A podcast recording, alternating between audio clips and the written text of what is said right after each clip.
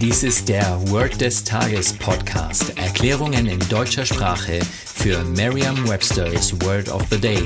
Eine Produktion der Language Mining Company. Mehr Informationen unter www.languageminingcompany.com-podcast. Das heutige Word des Tages ist Charger, geschrieben C-H-A-R-G-E-R.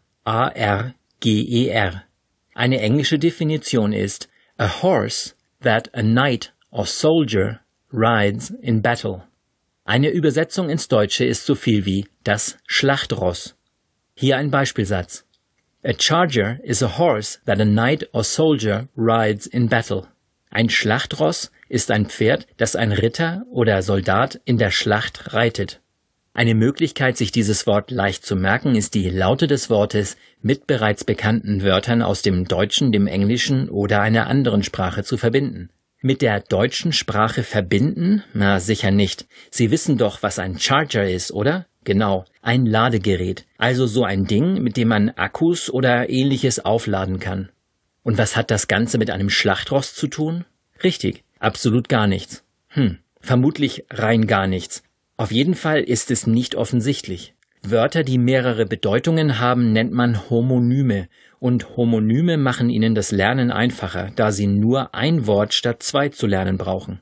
Sie nehmen also die erste Bedeutung und bringen sie mit der zweiten zusammen. So einfach ist das. Stellen Sie sich ein Schlachtross vor, das wie ein Batterieladegerät, also wie ein Charger aussieht. Das könnte zum Beispiel ein Spielzeugcharger sein. Vielleicht setzen Sie den Ritter oder den Soldaten aus dem Beispielsatz einfach auf das Schlachtross und lassen ihn automatisch laden. Sagen Sie jetzt noch einmal den Beispielsatz. A charger is a horse that a knight or soldier rides in battle. Vertrauen Sie dabei auf Ihre Vorstellungskraft. Je intensiver Sie sich die Situation vorstellen, desto länger bleibt die Bedeutung des Wortes und des ganzen Satzes in Ihrem Gedächtnis. Das war Word des Tages mit Carsten Peters von der Language Mining Company.